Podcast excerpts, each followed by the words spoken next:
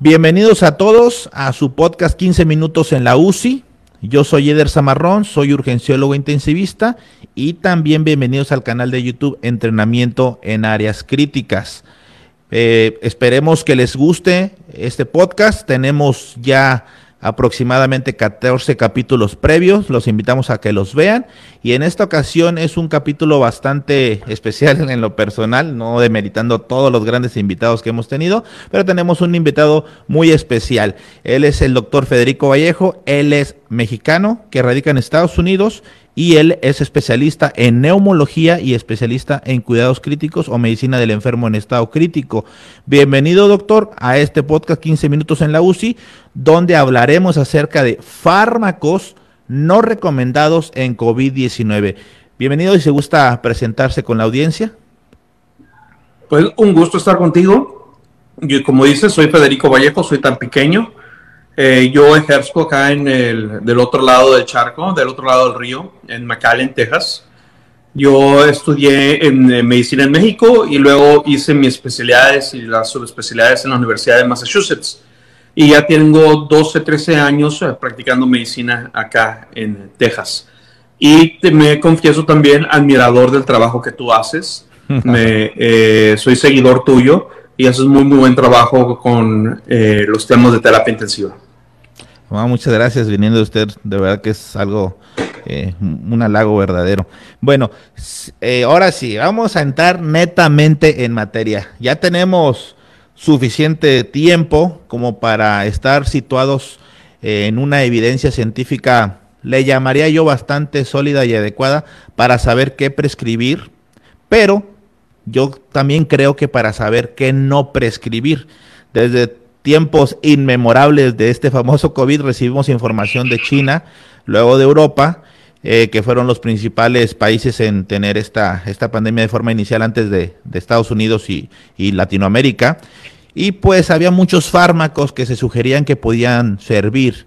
La evidencia ha ido cambiando o ha ido poniendo a cada quien en su lugar y vamos a manejar muchos fármacos que pueden o no servir. Yo voy a hacer un pequeño juego o una pequeña interacción con usted, si me lo permite, y le voy a decir un fármaco y usted me dice si es útil, así de forma dicotómica, sí o no, y tal vez un cachito por qué y luego ya profundizamos, ¿le parece?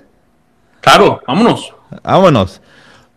Número uno, vitaminas, vitamina C, vitamina D, zinc, ¿sirve o no sirve? No sirve. Hashtag paracetamol.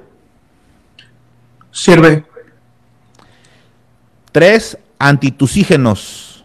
Sirve. Cuatro, remdesivir. Sirve poco. Ok, perfecto. Oseltamivir. No sirve. Ok. Antiinflamatorios no esteroideos. No sirve. Corticoesteroides. Sirven depende cuándo. Ok, perfecto. Hidroxicloroquina o cloroquina. No sirven. Eh, lopinavir, ritonavir. No sirve. Tocilizumab. Sí sirve. Paricitinib. Sí sirve. Interferón. No sirve aún. Aún, ok, perfecto. Aún. Dióxido de cloro. Dióxido de fraude, dices. Omitimos hasta, omitimos, hasta bueno, perfecto, pues ya, hasta por eso podíamos omitirlo, ¿verdad? Bajamos el nivel intelectual si hablamos del dióxido de cloro. ok. Ivermectina. No sirve. Acitromicina. No sirve. Budesonida en nebulización o inhalada. Sirve poco. Ok. Eh, nitazoxanida. No sabemos. Sabemos. Eh, el siguiente es un fármaco ah, para muchos que no estén tan familiarizados. Oxígeno. Sirve. Ácido acetil salicílico o aspirina. No sabemos aún. Quizá un poco de ayuda. Anticoagulantes. Sirven. Plasma de pacientes convalecientes sirve en ciertas circunstancias, en cierto tiempo y cierto tipo de plasma. Ok, perfecto. hasta eso son el listado que yo logré reunir. Ahora bien, como ya se habrán dado cuenta, en algunas fue muy tajante el doctor y, dijo no, y en otras dudó que es lo que ya esperaba, porque yo también cuando estaba haciendo la lista hice completamente el ejercicio. Entonces ya tenemos algunos que definitivamente no tienen ninguna utilidad. Yo eh, les preguntaría cuáles definitivamente no solo no tengan utilidad, sino que pueden ser deleterios para la evolución de mi paciente, eh, ya sea en cualquier de las etapas de COVID leve, moderado, severo o crítico. ¿Cuáles pueden ser deleterios? Mira, cualquier medicamento que te detenga a buscar ayuda porque crees que te puede ayudar porque te malinformaron, ahí es donde empieza el peligro. No hay medicamentos milagrosos para COVID. No hay un medicamento que 100% cure del COVID. Este es un proceso viral que lo que te cure es tu sistema inmune. ¿Ok? Entonces, ¿qué te voy a decir que no te va a ayudar? Es las vitaminas cuando ya estás enfermo. Eso de las vitaminas, lo que salió en estudio acerca de la vitamina D es que eh, vieron en pacientes hospitalizados, muchos tenían deficiencia de vitamina D. Entonces se concluyó, bueno, quizás la, eh, deficiencia de vitamina D está ligada pero ya cuando estás enfermo no hace diferencia que te pongan la vitamina D. Entonces, sí, si tú tienes deficiencia de vitamina D, si no te pega el sol, que es lo que necesitamos para la vitamina D, o tu dieta es muy mala, siempre es bueno tener buenos niveles de vitamina D. Y quizás si tienes buenos niveles de vitamina D, te pueda ayudar un poco, pero eso no estamos 100% seguros. Es solamente una hipótesis que tiene algo de fundamentos. Vitamina D a lo mejor. Eh, la hidroxicloroquina sabemos que no nada más no ayuda, sino que es peligrosa. ¿Ok? La hidroxicloroquina fuera. La acitromicina, es, que te voy a hablar de lo que les encanta prescribir en México, que es mi preocupación. A todos en México le tienen la acitromicina. Acitromicina es un antibiótico que tiene una mínima capacidad eh, antiinflamatoria para el pulmón. Un antibiótico que es para bacterias y solamente para cierto tipo de bacterias. En pacientes hospitalizados usamos antibióticos, sí, a veces, porque muchas veces hay una enfermedad bacteriana concomitante con la enfermedad viral. Si tú te pones a ver la historia de la influenza, a los que les dé la influenza, muchos terminan con, eh, eh, eh, infecciones por estreptococo, etcétera. Pero ya tenemos estudios que checaron por infección concomitante y son raros los casos. Entonces, no hay una eh, justificación para prescribir acitromicina, sobre todo fuera del hospital. No tiene ningún sentido. ¿Cuál más te gusta? Ivermectina. Tú sabes que yo soy enemigo absoluto de la ivermectina porque eh, no hay fundamento para usar ivermectina en COVID. Y no lo digo yo, lo dicen los académicos más preparados del mundo en este momento. Si me permite hacer ahí una pequeña intervención, eso que comenta el doctor eh, es muy importante. Hay fármacos que te dan efectos adversos, eh, hiperglucemia en el caso de la hidroxicloroquina, náuseas, vómitos, los antirretrovirales igual, pueden causar falla hepática, eh, etcétera. Arritmias. Y hay otros arritmias, ajá, igual cuando juntan hidroxicloroquina con acitromicina, igual puede suceder, etcétera. Sin embargo, hay fármacos que tú dices, ¿sabes qué? Pues no creo que sea malo. Pues con que no se vaya el paciente sin una receta que diga varias cosas para que crean que es un buen médico. Sin embargo, a veces te confías de eso. Hace algún tiempo vi una foto de uno de los precursores de, ivermectina y ya sin un cubreboca cerca de pacientes COVID y le preguntaron, ¿por qué no trae? Dice, porque uso ivermectina para prevenir eh, la infección por COVID y aparte estoy vacunado. Bueno, pues ahí sí, ¿verdad? Confiando en la vacuna, no, no alguien tonto. Pero los principales países con mortalidad alta coinciden porque, no sé por qué, pero coinciden, bueno, sí sé por qué, pero, pero fijo que no, coinciden con que usan mucho ivermectina. ¿A qué se deberá? Yo creo que es porque se confían de que como ya toman ivermectina, o se van a, a, prevenir, a no contagiar de COVID, o si tienen COVID no van a evolucionar. Cuando ya sabemos que esto fue solamente un estudio in vitro, que por ahí yo creo que alguien pasó y se le cayó una ivermectina y dijo, ah, mira, aquí donde cayó ivermectina en la caja de Petri, ahí no proliferó el, el COVID, vamos a dárselo a los humanos a ver qué onda. Entonces, eso yo creo que también es importante. Claro, tú sabes que si agarras muchísimos tratamientos que te gusta y lo pones en una eh, caja de Petri, en un plato de Petri, contra COVID muchos van a funcionar. Y es que ese es el gran problema. In vitro traduce a in vivo en menos del 95% de las veces. Entonces, ahí está donde eh, hay, riesgo de confundirse. Eh, este asunto con la ivermectina, aquí en Estados Unidos estamos teniendo intoxicaciones porque gente está tomando ivermectina de animales. Aquí en Texas subió el número de llamadas a toxicología en 580%, porque traen la pasta que usan para los caballos, que le meten en la boca a los caballos y la gente se está metiendo. Náusea, vómito, falla renal, convulsiones, coma. Eh, es un absurdo absoluto. Nosotros quisiéramos que funcionara, ¿verdad? Claro, Yo estaría dándoselo a los pacientes. Gente cree que cuando decimos no a la ivermectina, que son, que yo que quisiera que saliera el, estudio, mira, hay un estudio ahorita en Oxford que está llevando a cabo con la ivermectina. Estoy casi seguro que va a decir que no funciona, pero donde diga que te hay algo de ayuda, lo celebramos, ¿ok? Pero con la información actual que tenemos, eh, específicamente la ivermectina, sabemos que todo se agarraron, se anclaron dos metaanálisis de un doctor El Gazar de Egipto para decir esta la ivermectina funciona porque él publicó que disminuía síntomas muerte en noventa y tantos por ciento. Y de ahí se clavaron todos los eh, eh, metaanálisis, incluyendo el grupito famoso de aquí, totalmente desacreditado, el FLSSC. Entonces, ese artículo demuestra que es un artículo fraudulento, que inventaron cifras y que plagiaron. Entonces, tumban ese artículo. Y con eso tumban todos los metaanálisis. Sale la farmacéutica, la que se beneficiaría con millones y millones diciendo, ¿saben qué? La ivermectina no funciona para esto, no la usen para esto.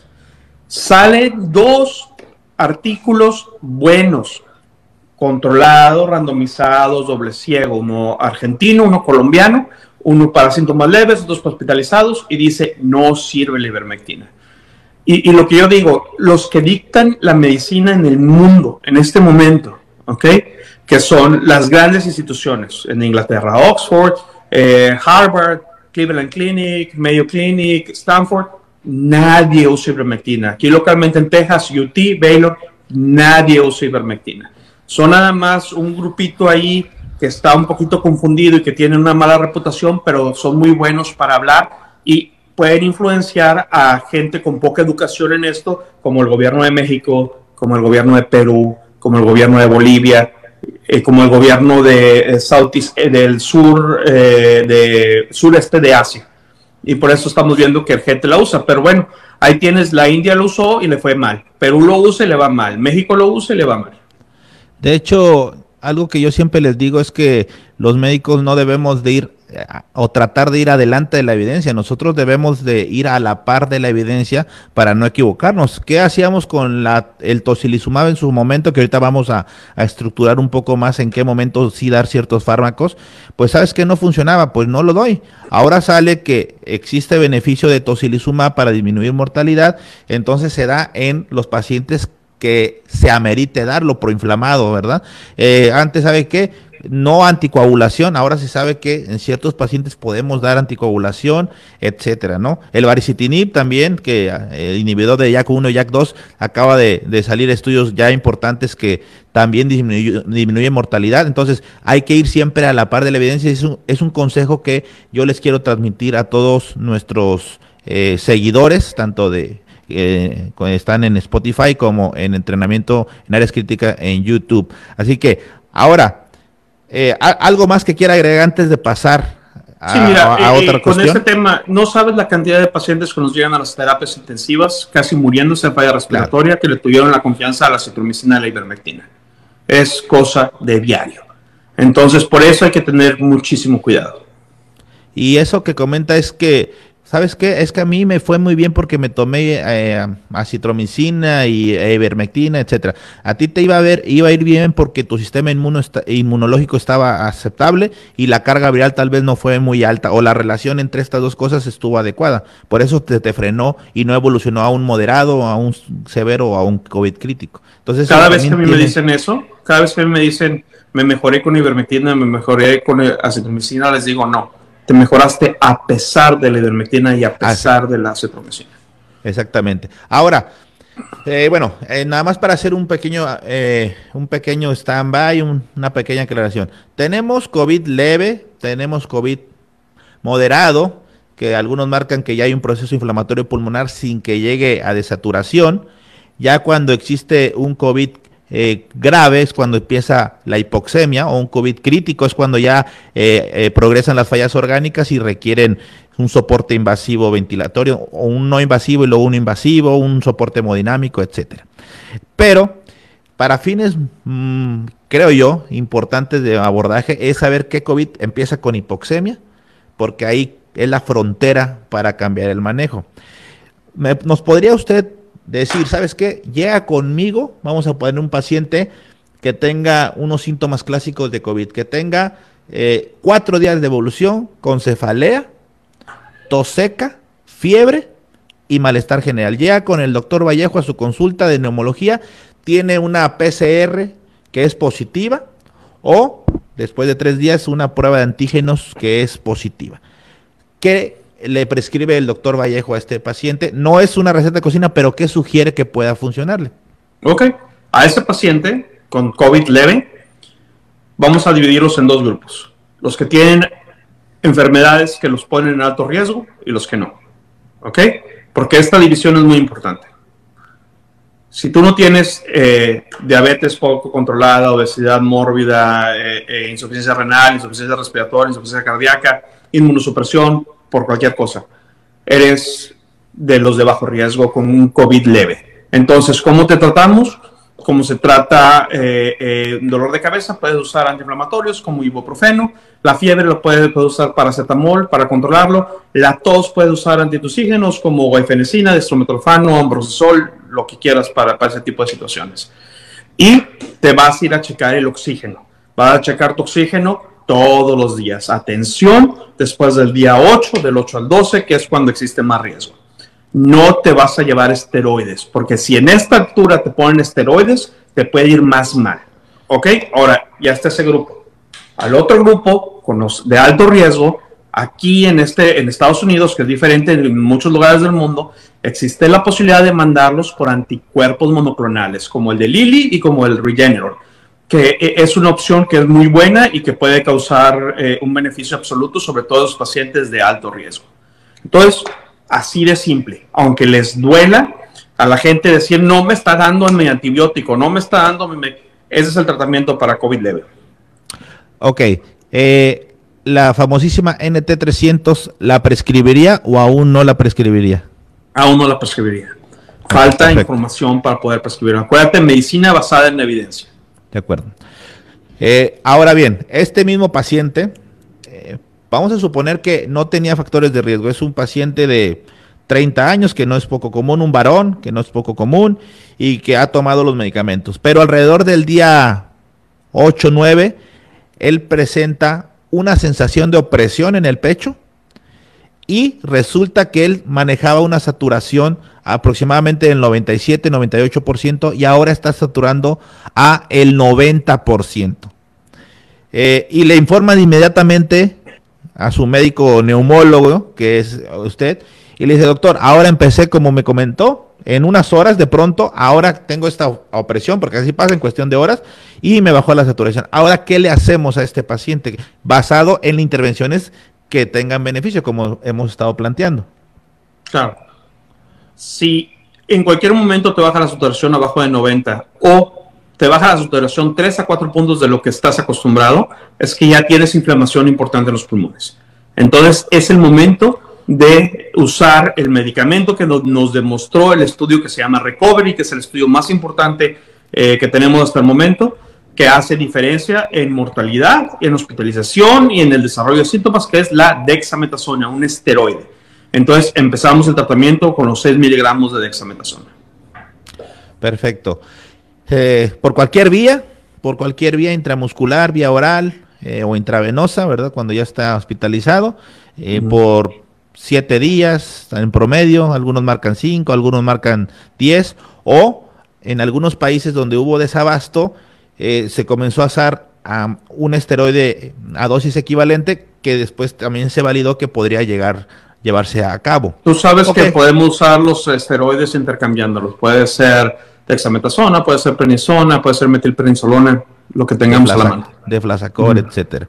Ok, perfecto. Ahora, eh, este paciente eh, usted le prescribe la dexametasona y hay alguna otra intervención que podría llegar a utilizarse eh, eh, que le pueda beneficiar o que incluso vamos a poner un, escenario un poquito más, más, más, este, un poquito más peligroso. Satura 86%.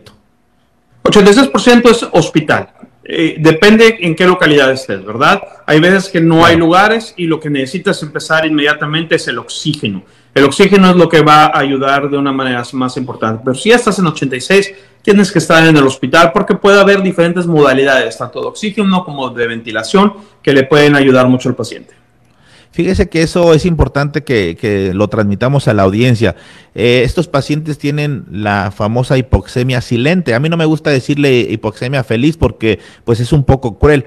Ellos no tienen la sensación de falta de aire, ellos no tienen disnea. Esa es la situación de riesgo para estos pacientes pero aún así ese oxígeno bajo le está causando efectos deleterios a los diferentes órganos, o sea, sí está causando muerte celular de los diferentes órganos. Y a nivel de la circulación eh, pulmonar y específicamente en el capilar, eh, en el capilar pulmonar se causa una vasoconstricción y empeora entonces la oxigenación y las fallas orgánicas de mi paciente, entonces se lo duele un círculo vicioso que hay que romper. Y aquí yo quisiera aportarle, no sé, y es pregunta y me voy a arriesgar, eh, hay diferentes estudios, eh, uno de ellos mexicano y otros eh, de, otros países, donde poner a nuestro paciente en posición prono-vigil o prono despierto le llaman algunos, o la posición de rodín de pensador, que es inclinándose hacia abajo, puede mejorar las zonas de intercambio gaseoso y posiblemente mejoría. Está un poco, fue parte de, de un estudio y aún así todavía está un poco en duda. ¿Qué opina acerca de esto? El doctor Zamarrón no está presumiendo su estudio, ¿eh? No, ¿sabes? Yo estoy, completamente de acuerdo. En el hospital lo usamos todo el tiempo. E inclusive a los pacientes en casa, cuando no se ha vuelto todavía grave, les decimos, trata de dormir boca abajo, eh, eh, cambia de posición varias veces. Por supuesto, por tú lo sabes, la ventilación, perfusión de las diferentes áreas del pulmón va a cambiar y va a ayudar con la oxigenación. Absolutamente a favor. Ok, perfecto. Mire, este paciente ya se le puso oxígeno, se puso boca abajo, unas 12 horas al día, 16 horas al día, yo les digo 4 en la mañana, 4 en la tarde y que duerma toda la noche boca abajo, se le está poniendo su esteroide. Muchos de estos pacientes, con eso va a ser suficiente, su manejo sintomatológico, que ya dijo el, el maestro Vallejo, y listo. Pero otro grupo de pacientes o a lo mejor este mismo vamos a, pobre, pobre muchacho de 30 años, este paciente ahora sí empieza con dificultad respiratoria, empieza con disminución del estado de alerta. Dilo completo, este muchacho joven de 30 años que no se vacunó, ¿verdad? Que no se, mire, eh, la verdad, yo voy a ser bien sincero, yo voy a ser bien sincero. En, acá en Tampico, afortunadamente muchos de los eh, pacientes geriátricos ya se vacunaron. Entonces usted los, no sé si allá igual, pero yo creo que en todo el mundo pasó, se vino la tercera ola y eran puros jóvenes de 30 años y sobre todo varones, varones de 30 años, hombre, alrededor de 30 o, un poco más menos, eso, eso es lo que, lo que, lo que sucedió, pues no vacunados, ¿verdad? Unos porque no le tocaba acá en México, porque a algunos todavía no les llegaba el momento, pero algunos pues de, más edad porque pues no, no quisieron, ¿verdad? No creían en la vacuna, dicen, mm. que trae, que trae grafeno, dicen. El microchip. El microchip. Ahora bien, perfecto. ¿Sabe qué, doctor? Mi, mi esposo, le dice, le dice la señora, mi esposo, eh, les, la, saturación está en 90% con el oxígeno que le recetó, pero, pero él refiere que le falta el aire. Y ahora se, se siente agitado. Doctor Vallejo, me lo voy a llevar al hospital entonces ya lo recibe en hospital. Ahora en hospital, ¿qué le haríamos a este paciente? Vamos a ver qué tan grave viene. Su radiografía, su gas arterial, se nos está cansando de los músculos de la respiración.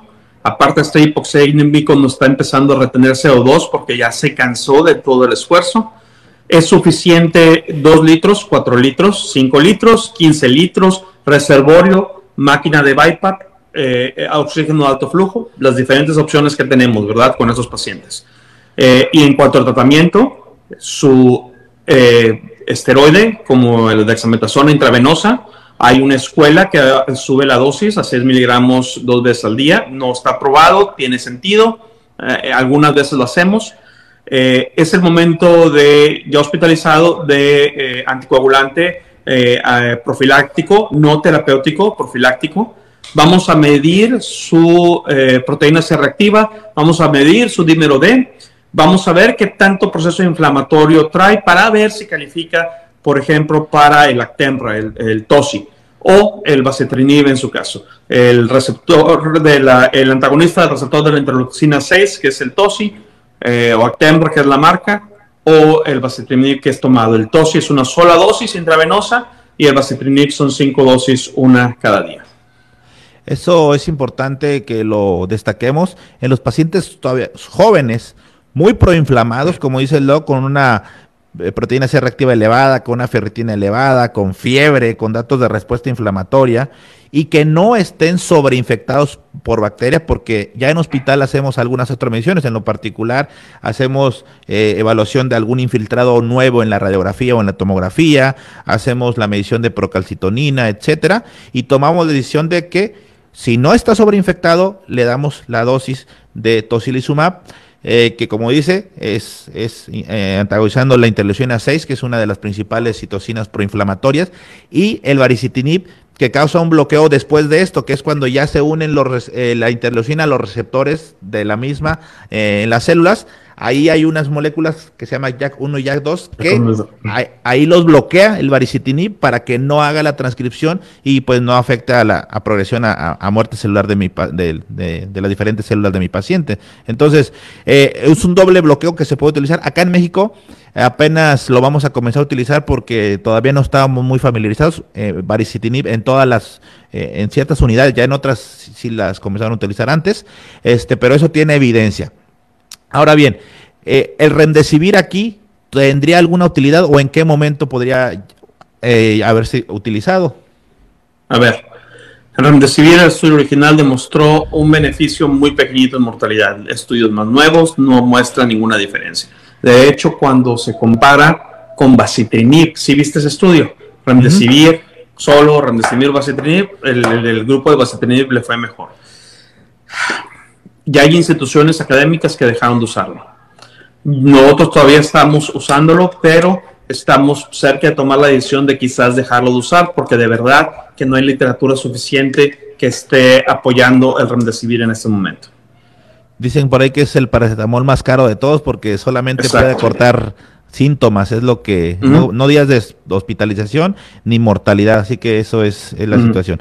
Ahora bien, eh, vamos a suponer, ahora sí ya está prácticamente el paciente, tal vez con un soporte no invasivo, como usted lo, lo comenta, para los que no tienen mucha familiaridad, lo que ha demostrado que puede evitar la progresión a intubación del paciente es todo esto que ha comentado el doctor, más ponerle una ventilación mecánica no invasiva, que es ponerle oxígeno al paciente, aparte del el flujo de oxígeno, a darle una presión positiva para que ayude a la dificultad respiratoria que tiene este paciente. O las cánulas nasales de alto flujo que eh, tampoco ha tenido superioridad, inclusive eh, parece que no tiene mucha diferencia a oxígeno convencional, eh, lo que sí tiene un beneficio tal parece que es la ventilación mecánica no invasiva. y pues a la par, si se puede, de, de, un prono, de un prono despierto o de la posición de pensador, y estar evaluando, evaluando continuamente, evaluando todos los índices que hacemos los médicos en hospital, ver si tiene uso el famoso WOP, el trabajo respiratorio, a ver cómo está, a ver si solventamos su dificultad respiratoria, a ver si ese paciente tiene confort con nuestras intervenciones, pero si no, entonces hay que llevarlo a una ventilación mecánica invasiva, es decir, intubar a su paciente, intubar al, paciente, ¿por qué? Porque dicen, es que el paciente que se intuba, el paciente que se muere. Pero yo les hago un análisis. ¿Qué paciente es el que necesita intubarse? El paciente más grave. O una de dos, o no ha mejorado con todas las intervenciones o tiene un retraso en su atención inicial, por eso son pacientes más graves. Eh, cuéntenos un poco acerca del ambiente que se vive en las unidades de cuidados intensivos con este tipo de pacientes que ya terminaron intubados.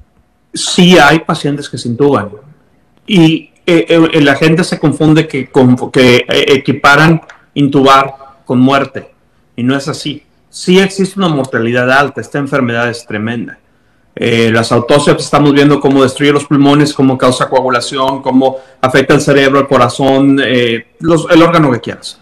Entonces, sí, la mortalidad es alta, pero si tú te vas a la literatura, hay lugares que es 50-50, un volado, hay lugares muy buenos que es 30%, hay lugares que son peorcitos que tienen 70, 80, 90% de mortalidad. Pero cuando llegas a ese punto, lo hacemos con la intención de salvar la vida. Si estamos intubando es porque creemos que existe una opción de salvar la vida. Entonces sí, existe la opción de, eh, intubarlos. Para hacer esto, generalmente les damos un poquito de sedación, un poquito de parálisis. ¿Qué te gusta a ti, Eder? ¿Qué combinación usas para, para intubar? Yo cuando hago secuencia de inducción rápida en estos pacientes le pongo de pretratamiento fentanil, lidocaína, luego realizo inducción, depende si está estable hemodinámicamente, le pongo propofol y luego le pongo rocuronio. Esa es mi secuencia farmacológica que regularmente utilizo. Eh, no estoy tan tronco, ¿eh? A pesar de que no soy neumólogo, le, metemos bien a la eh, eh, esa, es mi combinación. te digo, esa es mi combinación favorita. Propofol, ¿Ah, rocuronio. Ah. Es, es, a la que voy.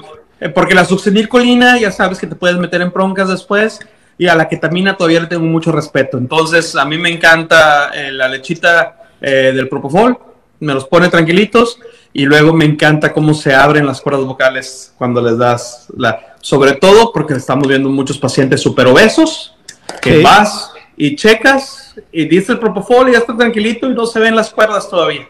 Y ya les das su rocuronium, su paralítico y ¡pum! salen las cuerdas así.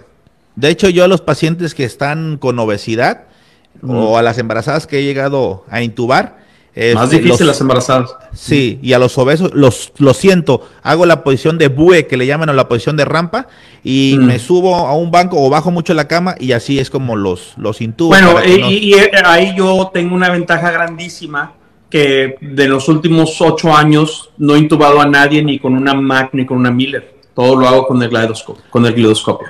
Con el videolaringoscopio, así es. El, el videolaringoscopio, y eso lo puedes intubar volteado, acostado, como sea. Sí, claro, claro, es una chulada. Te disminuye las posibilidades de un grado 4 a un grado 3, o un grado 3 a un grado 2, las laringoscopías, la famosa corma leján, que es un término que utilizamos porque nos están viendo médicos y, profesionales de la salud. Ok, y luego se quedan sedados profundamente a esos pacientes, sedación, analgesia, eh, inclusive bloqueador neuromuscular. Nosotros utilizamos más el cisatracurio porque es de... El problema de los riñones. Exactamente, metabolismo con esterasa plasmática y no, no, se acumula por la problemas o mm. insuficiencia, insuficiencia renal.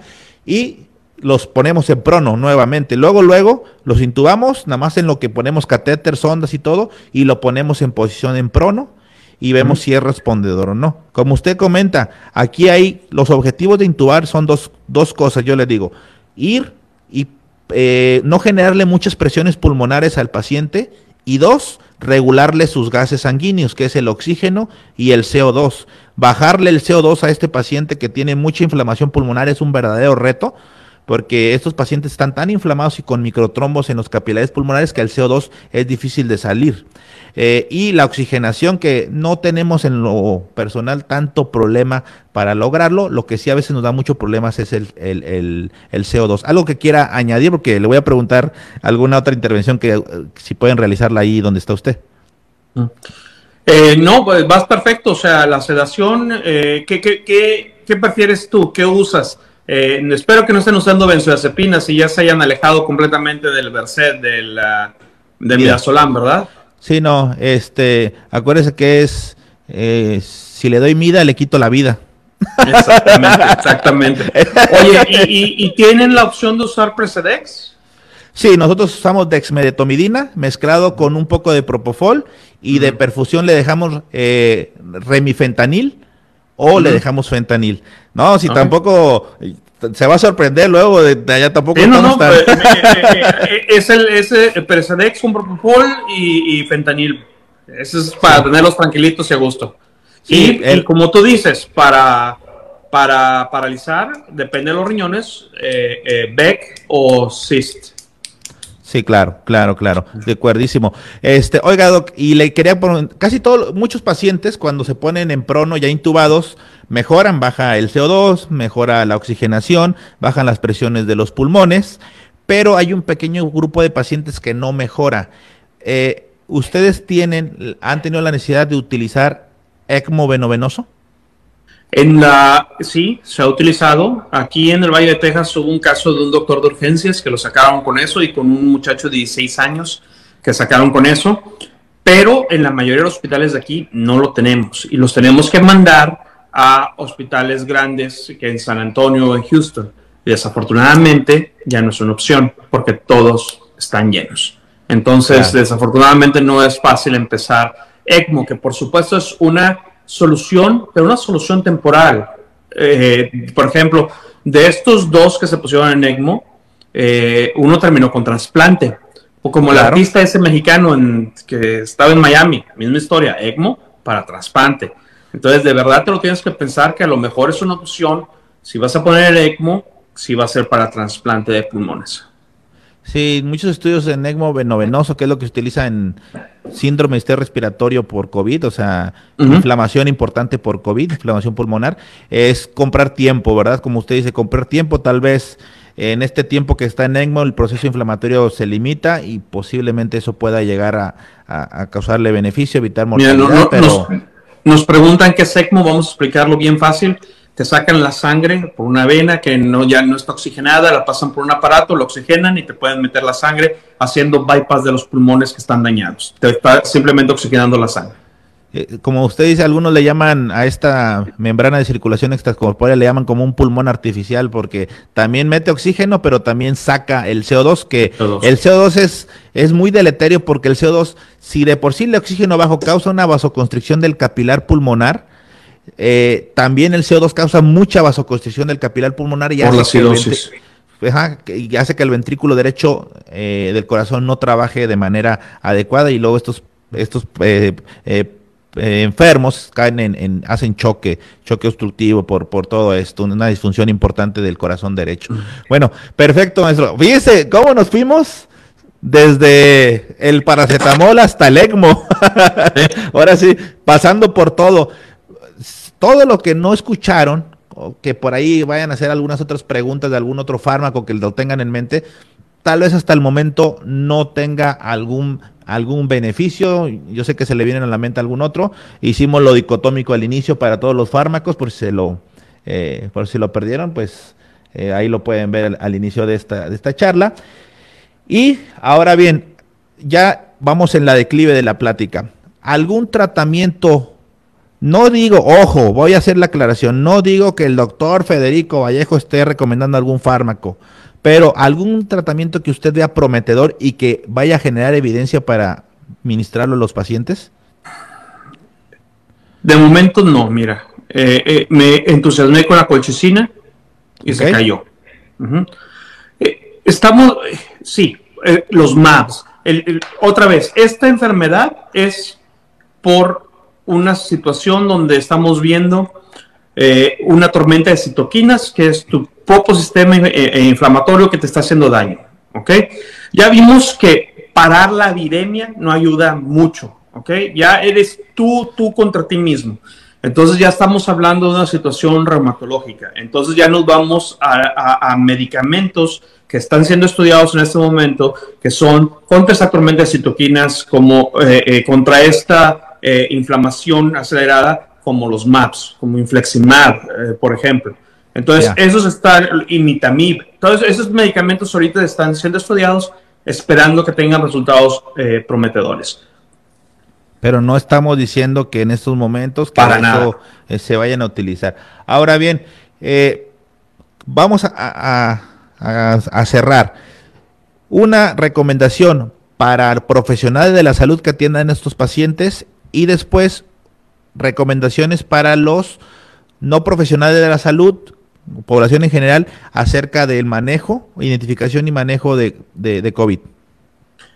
Para los doctores es que no sean provencidos, que hemos visto pacientes gravísimos que salen adelante. Acabo de decanular a, esta semana a un paciente que todos daban por muerto este, y, se va a su casa a recuperarse ya sin traqueostomía eh, sí hay pacientes que salen adelante, pero hay que ser agresivos en el tratamiento y lo más importante es el momento preciso donde das el tratamiento. Sí tenemos tratamiento que puede ayudar, como lo mencionamos, el TOSI, el Vasiprinib, el, el, pilar aquí más importante que tenemos son los esteroides, eh, intravenosos, intramuscular o como lo quieras, y el oxígeno cuando lo necesitas. Eso es para los doctores. No nos demos por vencidos, vamos a darle para adelante, sí puede ayudar. Eh, y para la población en general es lo que dijimos, tan importante. Primero y más que nada, vacúnate, que es lo que te va a prevenir que te, termines en el hospital o muerto. Segundo, eh, si no estás vacunado y terminas enfermo, ¿cuándo tienes que buscar ayuda? Y la ayuda adecuada. Tengan mucho cuidado porque hay mucho eh, personal de salud mal informada que te pueden, por, porque se sienten bonitos resaltando, escribiendo, escribiendo, escribiendo, y te escriben una sarta de cosas que no nada más no te van a ayudar, te pueden generar un daño. Hay que tener mucho cuidado con eso. Y pues como dice usted, siempre si tienen síntomas sospechosos es COVID y siempre esténse checando la saturación porque la barrera de la hipoxemia es lo que cambia completamente el manejo en nuestros pacientes. Pues bueno, muchas gracias por la charla, Doc. La verdad fue muy gratificante hablar entre intensivistas. Es muy padre y más en gente que, como usted, que ve pacientes, en mi caso igual vemos enfermos. Eh, nadie nos lo viene a contar, no andamos inventando cosas, los vemos a veces decirnos, ya ayúdenme, intúbenme, por favor, este, doc, déme chance, yo le echo ganas, igual no me intube, vamos a, ver que, que, voy a aguantar, y hay unos que sí, hay otros que no, pero estamos ahí al pie del cañón, y como usted dice, hay que seguir, hay que seguir adelante. Las guardias a veces son menos pacientes y la siento más cansada, no sé si le haya pasado eso, pero yo creo que es tanto tanto estrés, tanto burnout que traemos luego, pero bueno, hay que seguir adelante. Este, algún, alguna, este, ya mensaje final a todos nuestros eh, radioescuchas o todos nuestros televidentes de Spotify y de YouTube respectivamente. No, que fue un honor, de verdad tengo respeto a tu cerebro, a tu mente, me da mucho gusto saber que hay un intensivista de tu calibre en Tampico, porque no sabía que había un intensivista de tu calibre en Tampico. Me da tranquilidad para familiares, amigos. Cuando se les atora el carro, ya sé que hay un intensivista con muchísima calidad ahí en Tampico. Entonces, eh, y otra vez, excelente trabajo que estás haciendo en educación. Como tú dices, tu canal va para cierto tipo de personas. Mi canal es también para eh, proveedores de salud, pero yo trato de abrir un poquito más para la población en general, para poder educar en esa situación que necesitamos tanto, tanto de que la gente se eduque, se vacune, se cuide. Y, otra cosa muy importante que no mencionamos y que siempre debemos de mencionar, tus posibilidades de sobrevivir esto dependen mucho de tu salud. ¿Cómo comes? ¿Cómo duermes? ¿Cómo te ejercitas? Es importantísimo. Si tú, por ejemplo, sabemos, y hay estudios claritos, que si tú te ejercitas, tienes mucho más chance de salir adelante del COVID. ¿Cómo comes? Si tú eres diabético, si tienes el azúcar alta, si comes eh, estos eh, azúcares refinados, comida procesada, te puede ir mal también. El dormir, la cantidad de sueño, tiene que ver con la relación con tus anticuerpos, con tus defensas. Todo eso es muy importante para estar, si nos pega el COVID, que nos pegue en la mejor condición física posible. Exactamente, ese, ese mensaje yo creo que va para los profesionales de la salud que lo hagan pasar a sus pacientes o a sus familiares y a toda población en general que nos esté escuchando. Muchas gracias por sus palabras, la verdad que son muy motivantes para mí. Eh, tengo un poco menos de año, voy atrás de, usted, pero es un ejemplo para muchos acá. En México lo conocen bastante y muchos de mis amigos van a estar muy contentos cuando se enteren que, que hice una colaboración con usted. Muchas gracias, Doc, y pues nos despedimos y estamos en contacto próximamente. A la orden, cuando quieras. Un gusto. Muchas gracias. Bye. Saludos a todos. Nos vemos. Bye.